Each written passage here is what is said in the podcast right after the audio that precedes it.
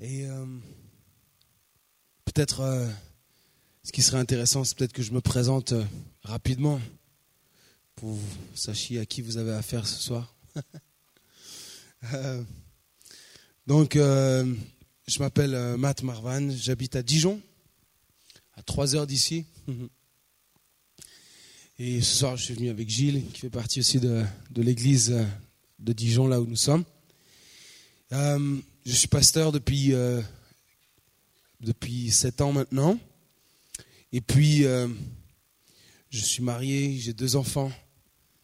Une petite fille qui s'appelle Jade, qui a 6 ans, un petit garçon qui s'appelle Simon, qui a 4 ans et demi. Et euh, nous servons vraiment avec joie notre Dieu depuis plusieurs années. Et quand on était sur la route tout à l'heure, je disais à Gilles, tu sais, j'échangerais ma vie pour rien au monde. Même si des gens venaient m'offrir euh, beaucoup d'argent, beaucoup de beaucoup d'autres choses, je crois que je ne serais pas prêt à l'accepter parce que ce que je vis aujourd'hui, la vie que j'ai choisie avec Christ, c'est celle qui me rend la plus heureuse. Et pour rien au monde, j'échangerai ce que j'ai reçu de sa part et ce que je vis tous les jours. C'est une grâce pour moi d'être là avec vous ce soir, de partager ces quelques mots. Et euh, j'aimerais euh, juste quelques instants vous donner un, un petit, une petite histoire, un petit, un petit témoignage de ce qui s'est passé au début de l'année 2011. Vous allez vous dire, mais attends, 2011, euh, c'est loin. J'espère qu'il s'est passé d'autres choses entre-temps pour toi. oui, il s'en est passé. Mais au début d'année 2011, il y a eu un changement radical dans ma vie. Euh, J'étais seul à seul avec Dieu. Je prenais un temps, un temps de prière, un temps euh, de communion avec lui, simplement. Et dans un élan, vous saviez, c'était le début de l'année. Début de l'année, on a souvent des bonnes résolutions. On veut prendre euh, des bonnes décisions pour l'année qui vient.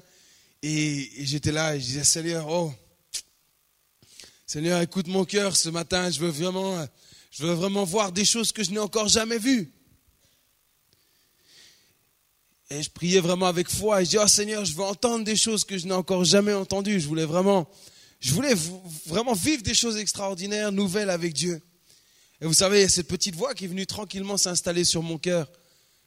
Tranquillement comme ça, qui est venue dans mes pensées, puis qui s'est déposée là. Qui dit, alors il va falloir que tu sois prêt à faire des choses que tu n'as encore jamais faites. Et c'est vraiment venu comme un dépôt sur mon cœur et, et ça ne m'a jamais quitté depuis. Et puis, euh, des mois ont passé et puis Dieu a permis des, opportunités pour que j'entre dans des choses nouvelles, des choses que je n'avais encore jamais faites et des choses, comme il est dit dans Éphésiens 3.20, auxquelles je n'avais même jamais pensé ni même imaginé. Parce que Dieu a le pouvoir de nous faire faire des choses auxquelles vous n'avez même pas encore pensé aujourd'hui et que vous ne penserez jamais, des choses que vous ne pourriez même pas imaginer avec votre grande imagination. Dieu a des plans encore bien plus grands que cela. Et quand j'ai réalisé ce, cela, je dis waouh, Seigneur, dans quoi tu vas m'embarquer? Et c'est là qu'il y a eu un parcours nouveau pour moi, qui, s'est ouvert quelque chose que je n'avais pas du tout prévu dans mon dans je dirais dans mon parcours, dans, dans ce que j'avais imaginé, tracé pour ma vie. Mais comme je l'ai dit tout à l'heure, je ne regrette pas. Au contraire, chaque jour pour moi est un nouveau challenge, une nouvelle aventure. Et j'aimerais juste donner un exemple et m'appuyer sur euh, une histoire que vous connaissez très bien. C'est l'histoire de, Marie, la mère de Jésus. Et avant cela, j'aimerais juste vous lire ce, ce verset sur lequel je vais m'appuyer un petit peu ce soir et vous laisser ça. Dans Proverbe 29, verset 18, retenez ça. Il est dit, quand il n'y a pas de révélation, le peuple est sans frein. Quand il n'y a pas de révélation, le peuple est sans frein. C'est particulier comme verset, parce qu'il nous décrit une situation qui est complètement, euh, je dirais, illogique pour le peuple de Dieu. Le peuple de Dieu, normalement, est en sécurité, normalement, est euh, dans la tranquillité, dans la paix. Et là, il nous dit que quand il n'y a pas de révélation, le peuple que nous sommes, que vous êtes, vous pouvez vous retrouver dans une situation très dangereuse. Se retrouver sans frein. Je ne sais pas si ça vous est déjà arrivé dans votre vie, que ce soit en vélo, en skateboard, ou en roller, ou en voiture, ou en avion, j'en sais rien. Mais euh, vous retrouvez sans frein, c'est une situation périlleuse. Et là, la Bible nous avertit que quand il n'y a plus de révélation ou pas de révélation, nous pouvons être en danger. Et qu'est-ce qu'une révélation? J'ai regardé simplement le, dictionnaire des synonymes, et si vous prenez un synonyme de révélation, c'est une découverte. En fait, Dieu est en train de dire, quand il n'y a plus de découverte, vous êtes en danger. Vous savez, comme nous l'avons fait ce soir, de venir louer Dieu doit être à chaque fois une nouvelle découverte de qui est Dieu. Pourquoi? Parce que c'est quand je viens dans la présence de Dieu, tel que je suis, moi seul avec Dieu, et que je m'adresse à lui, oui bien sûr, au sein de, de l'assemblée, avec, avec mes amis, avec mes frères et sœurs, mais moi j'exprime ma louange, je me connecte à mon Dieu, je viens dans l'intimité avec lui. C'est là que Dieu aussi nous fait découvrir réellement qui il est. Et c'est ça qui va changer notre vie. Vous savez les amis, tu peux assister à bon nombre de réunions et d'événements, mais ce qui va changer ta vie, c'est ta rencontre quotidienne avec Dieu. C'est la découverte de qui il est. Et vous savez quoi, la bonne nouvelle? C'est qu'on n'aura jamais, jamais, jamais fini de le découvrir. C'est pour ça que nous allons passer l'éternité avec lui, et même l'éternité ne suffira pas pour découvrir réellement qui il est. Nous ne pourrons jamais nous lasser de sa présence, jamais. Il est infiniment grand, comme nous l'avons chanté ce soir. Cette histoire, vous la connaissez, c'est l'histoire de Marie et j'aimerais vous lancer un challenge ce soir. Un, challenge. Marie, vous connaissez, elle était dans cette période de fiançailles, une période excitante de sa vie. Elle était folle amoureuse de Joseph, Joseph était fou amoureux de Marie, et il vivait des choses. Euh, le cœur, euh, je dirais, battait euh, à une vitesse incroyable quand ils se voyaient parce que parce que l'amour était là. C'était ils étaient tous les deux un petit peu sur une, une planète love et c'était, wouh, c'était magique. Est-ce qu'il y en a qui se retrouvent là-dedans? L'amour. Cet amour qu'ils vivaient, en plus, c'était des gens, des gens bien. Marie était une, une, une jeune fille euh, de bonne famille. Joseph était un, un jeune homme qui, qui, euh, qui, qui n'avait rien à, à, Il était irréprochable, c'était un homme bon et il se projetait dans l'avenir. Il projetait de se marier, d'avoir des enfants. Il projetait de construire leur maison. Et dans cette période de fiançailles qui durait à peu près une année à l'époque, vous savez, les fiançailles à cette époque, c'était pas comme nous aujourd'hui. Quand on se fiançait, à l'époque, c'était forcément pour aboutir au mariage. On ne pouvait pas rompre les fiançailles. Le seul moyen de rompre les fiançailles, c'était de, faire un acte de divorce. Donc c'était vraiment un acte qui avait pour seul euh, aboutissement, c'était le mariage. Et Joseph et Marie étaient engagés dans, dans, cet engagement, dans, cette, dans ce projet de vie. Et vous imaginez tout ce qu'ils pouvaient se dire quand ils se retrouvaient, tout ce qu'ils pouvaient planifier. Et puis là, un beau jour, alors que Marie est tranquillement euh, en train de faire ses affaires, qu'est-ce qui se passe? Il y a un ange qui vient comme ça en plein milieu et dit Hey Marie, j'ai quelque chose à te dire. Ouais, ok. Bah, tu vas tomber enceinte. Oui, mais ça, je l'ai prévu, je l'ai prévu euh, plus tard, après le mariage. Ça, c'est prévu. Merci de me l'avoir rappelé, je le sais. Non, tu vas tomber enceinte maintenant. Comment ça maintenant? Oui, maintenant. Mais comment, comment est-ce possible? Nous n'avons pas de relation sexuelle, euh, Joseph et moi. Comment, comment je vais pouvoir tomber enceinte? Oui, alors là, c'est là que... Faut que je t'explique. Alors, tu vas tomber enceinte d'une manière assez exceptionnelle sans même que tu aies des relations avec Joseph, tu verras que tu vas enfanter. Hmm. C'est quoi le projet là?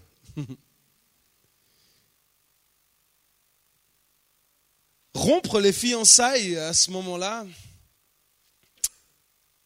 parce que qu'est-ce qui se passait? Ils imaginaient dans la tête de Marie à ce moment-là Comment je vais annoncer ça à Joseph que je suis enceinte mais que je n'ai pas eu de relation sexuelle avec qui que ce soit. Et il va falloir que mon mari me croie. Imaginez le projet.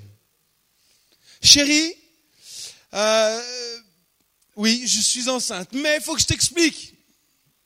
Laisse-moi une seconde, je vais t'expliquer. C'est venu comme ça. Euh, je n'ai touché personne. Euh, personne ne m'a touché, mais, il est là. Voilà. Euh, et, et le projet? Quand il, aurait fallu aller voir les parents, parce que tomber enceinte hors du mariage voulait dire être rejetée, reniée, coupée des vivres, c'est-à-dire qu'elle aurait été délaissée seule avec l'enfant, dans une situation forcément délicate. On l'aurait, je dirais, abandonnée, rejetée, jugée. Mais ce qui m'intéresse dans cette histoire, c'est ce que Marie va répondre. Vous savez ce que Marie va répondre quand l'ange va lui dire ça? Qu'il en soit fait selon ta parole. Je suis ta servante. Vous savez quel âge Marie avait quand elle a dit ça? Alors on estime qu'elle avait entre 15 et 16 ans.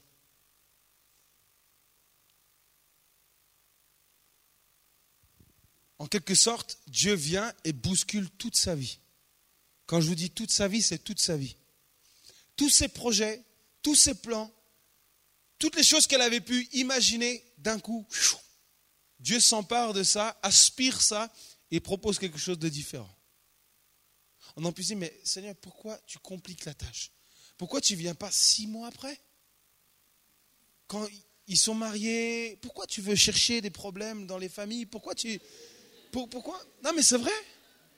Pourquoi, pourquoi d'ailleurs, tu, viens t'immiscer dans leur vie? Ils t'ont rien demandé. Marie, elle n'a rien demandé à, Dieu à ce moment-là. Joseph, ils lui ont rien demandé. Ils sont tranquillement dans leur projet, ils font leur. Ils, c'est des gens bien, ils font.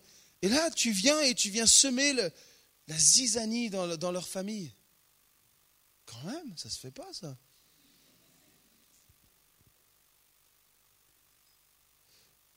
Maintenant, j'ai une question pour vous.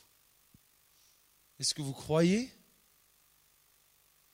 que Marie a bien répondu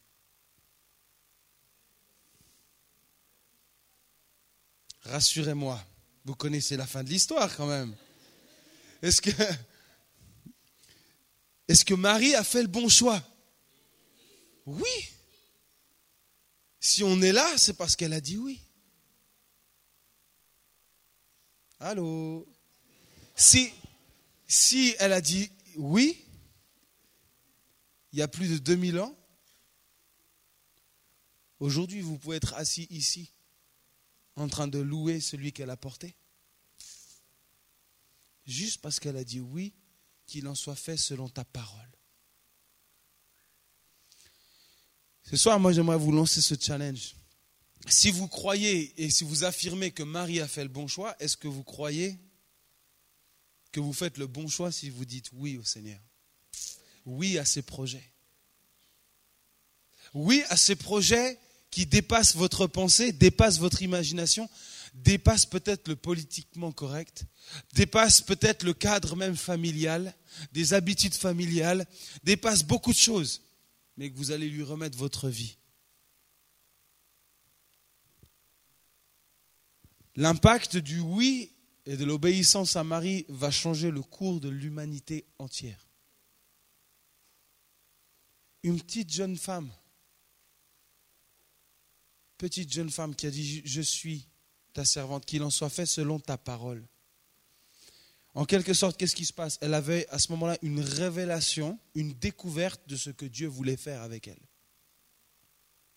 Quand il n'y a plus de révélation, le peuple est sans frein.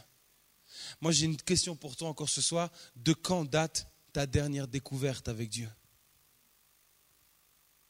De quand elle date? Cette dernière fois où Dieu est venu comme un mari te parler et dire, tu vois, c'est ça que je veux faire avec toi. C'est ça, ça c'est ma parole pour toi. C'est quand la dernière fois que tu as pris sa parole et que tu as dit waouh, ça, ça me parle, ça c'est, waouh, je vois mon chemin tracé dans sa parole. Sa parole est pour moi cette lumière sur mon sentier. Sa parole. Marie s'est pas appuyée sur la parole de Pierre ou Paul ou Jacques. Elle s'est appuyée sur la parole de Dieu. Et c'est ça qui a changé sa vie. Et ce soir, j'aimerais vous appeler à reconsidérer la puissance de la parole de Dieu, la découverte. Vous savez que votre vie, votre vie, le schéma de votre vie se trouve dans la parole. À l'heure où je vous parle, il y a plus de 7 milliards de projets de vie qui sont où? Dans la parole. Pour chaque personne sur cette terre, Dieu a inscrit quelque chose dans cette parole. Et c'est à nous tous d'aller chercher cette parole et de suivre cette parole. Vous voulez un projet passionnant pour votre vie? Un projet excitant, un projet qui vous dépasse? C'est lui qu'il faut suivre. Et vous allez non seulement être épanoui à votre plein potentiel, et en plus, Dieu va se servir de vous pour bénir ceux qui sont autour de vous, même au-delà. C'est extraordinaire ce que Dieu peut faire avec une personne qui dit oui. Une personne qui dit, moi, je suis ton serviteur, je suis ta servante, qu'il en soit fait selon ta parole. Pas la mienne, pas celle de mon père, de ma mère, de mon cousin, de ma cousine, de ma grand-mère. Ta parole. C'est celle qui tient le plus à mon cœur. Celle que je chéris. Parce que je suis convaincu que ta parole, c'est ce qui tient ma vie. Sa parole. Je termine par donner un dernier exemple. Il y a quelque temps, j'avais vu un reportage à la télévision sur le GIGN. Je ne sais pas si vous connaissez le GIGN. Chez nous, en France, c'est le, le, groupe d'intervention de la gendarmerie nationale. C'est l'élite au niveau des gendarmes dans notre pays. C'est des gars, c'est des... Vous voyez Rambo? Rambo, c'est un débutant, à côté. C'est... Euh, les gars sont surentraînés, ils sont surconditionnés, ils sont. Et là, c'était rare de voir ça, mais ils les ont filmés dans les tests d'entrée dans, dans ce groupe d'élite. Et puis on les voyait traverser toutes sortes de choses incroyables, invraisemblables, des tests au niveau physique, psychologique, émotionnel, enfin bref. Et puis à un moment donné, il y avait un des gars qu'on suivait depuis le début, qui, lors d'une épreuve, ils étaient venus les chercher le matin tôt, enfin même au milieu de la nuit, ils devaient prendre leur sac, euh, euh, s'habiller, il y en a je sais pas combien de kilos sur le dos, marcher je ne sais combien de kilomètres, arriver euh, donc euh, un sorte de, de, petit lac, ils devaient aller dans l'eau tout habillés, aller nager je ne sais combien de kilomètres, arriver au milieu du lac, il y avait une sorte de bouée de balise qui était là, ils devaient descendre parce qu'il y avait un plongeur qui était là, qui les attendait pour leur donner une sorte d'objet. Bref, Guillaume m'a dit qu'il faisait ça tous les matins, donc vous pouvez aller le voir si vraiment vous voulez savoir comment ça fonctionne. Et, euh, donc, et le, gars qui est interviewé, le problème qu'il avait, c'est qu'il il avait la phobie de l'eau. Le gars avait tout réussi, mais il y avait cette épreuve-là de l'eau, il n'aimait pas l'eau. En plus, la nuit, comme ça, enfin bref, conditions un peu particulières quand même. Et là, il dit, je ne sais pas comment ça va se passer. Et, à un moment donné, on, ils ne l'ont pas filmé, etc., mais on le voit après l'épreuve. Et le journaliste va lui poser quelques questions et il dit J'ai réussi l'épreuve. Il dit Mais comment vous avez fait, monsieur? Vous, disiez que vous aviez la phobie de l'eau. Il dit En fait, quand j'ai nagé et que je suis arrivé à, la hauteur de cette bouée avec le, avec le nageur où je devais descendre à plusieurs mètres de profondeur dans l'obscurité, il y a une seule chose qui m'a permis de descendre et d'aller chercher cet objet. C'est que j'ai imaginé ma fille de 3 ans qui était au fond et que j'étais le seul qui pouvait aller la chercher. C'est la seule chose qui m'a permis de descendre, qui m'a donné la force, le courage d'aller chercher. Mes amis, ce soir, si vous ne considérez pas la parole comme le livre de la vie, le livre, la parole de vie, pour vous. Je crains que vous soyez en danger. Car quand il n'y a plus de révélation, vous êtes sans frein. Et comme je dis ce soir, j'aimerais que vous puissiez reconsidérer la parole de Dieu. Elle est la parole de vie. Dans l'épître de Jacques, il est dit qu'il faut plonger nos regards dans sa parole. Plonger nos regards dans sa parole. Prendre le temps de plonger nos regards. Dire ça, c'est qu'est-ce que Dieu veut me dire ici? Pas lire comme ça, comme un, journal ou, euh, une BD. Mais dire ça, c'est la parole de Dieu pour moi. C'est ma nourriture. Cette parole, c'est une question de vie ou de mort. Et personnellement, je crois que ce soir, vous êtes tous partants pour choisir la vie. Vous avez de l'énergie, vous avez du talent, vous avez de l'envie, vous avez de la passion, vous avez tout ce que le Seigneur vous a donné pour accomplir de beaux projets. Vous avez certainement des projets en tête. Dire, waouh, voilà ce que je vais faire. je vais vous dire une chose, Dieu est encore bien plus grand pour vous. Bien plus grand. Et comment tu vas le savoir? Tu vas le découvrir tout seul, entre toi et lui. C'est ça qui est extraordinaire. Dieu va te parler à toi et c'est ça qui va te changer. C'est ça qui va changer ta vie. C'est ça qui va te motiver. C'est ça qui va te donner du courage, qui va te donner de l'assurance. Parce que Dieu m'a parlé. Marie pouvait dire, Dieu m'a parlé. Il me l'a dit, il est venu me voir. Il faut que tu sois convaincu. Et tu seras convaincu quand Dieu te parlera tout seul à toi, quand tu prendras le temps de plonger tes regards dans cette parole. Et c'est là que Dieu va façonner ton cœur, changer ta vie. Alors, ce soir, on va continuer dans un temps de louange, d'adoration. Et j'aimerais emmener ce moment aussi dans un temps où nous pouvons nous présenter devant Dieu ce soir. Peut-être pas comme d'habitude. Faire quelque chose que vous n'avez peut-être encore jamais fait. Vous voulez voir de nouvelles choses dans votre vie? D'ailleurs, c'est logique. En fait, quand Dieu m'a répondu, quand j'ai réfléchi un peu plus tard, je dis, mais oui, c'est logique. Si je veux voir de nouvelles choses, il faut forcément que j'entreprenne de nouvelles choses. Je ne peux pas voir de nouvelles choses en, faisant toujours les mêmes choses. C'est tout à fait logique. Vous voulez voir de nouvelles choses, vous voulez voir Dieu à l'œuvre d'une nouvelle manière dans votre vie, et eh bien alors c'est à vous d'exprimer votre foi aussi d'une nouvelle manière. C'est à vous de vous approcher ce soir, à nous tous de nous approcher ce soir, en lui confiant notre vie, en venant avec un cœur sincère, et comme ça chaque jour, afin qu'on puisse le découvrir et qu'il puisse changer notre vie, et qu'on puisse marcher dans ses voies dans ses voies. Je suis convaincu d'une chose et je mourrai avec ça, c'est que les voies du Seigneur sont les plus précieuses pour moi. Et que mon souhait, c'est de ne pas m'en égarer. De ne pas m'en égarer. C'est pour ça qu'il faut que je lise sa parole, qui m'indique les choix, les décisions que je dois prendre. Et ce soir, le choix, peut-être, c'est de dire Oui, Seigneur, je suis ton serviteur, je suis ta servante. Qu'il en soit fait selon ta parole pour moi selon tes projets. Est-ce que ça vous intéresse de répondre à cette parole ce soir? J'aimerais tellement que chacun soit convaincu que ce que Dieu a prévu pour vous, c'est le meilleur. Et que c'est accessible. Ce n'est pas quelque chose qui va rester perché là-haut, mais que vous allez pouvoir vous en saisir chaque jour, vous saisir des promesses que Dieu a pour vous. Est-ce qu'on peut se lever ensemble? Je, vais juste m'installer au piano et on va prendre un temps pour, pour louer le Seigneur, pour, pour se présenter devant lui ce soir. On m'a dit que vous, terminiez en général vers minuit, minuit et demi. C'est ça, hein? Hmm. Bon, on finira à 11h30. D'accord, j'ai compris.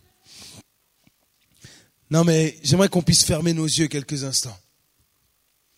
Fermons nos yeux quelques instants, plaçons-nous devant le Seigneur. Alléluia, merci Jésus.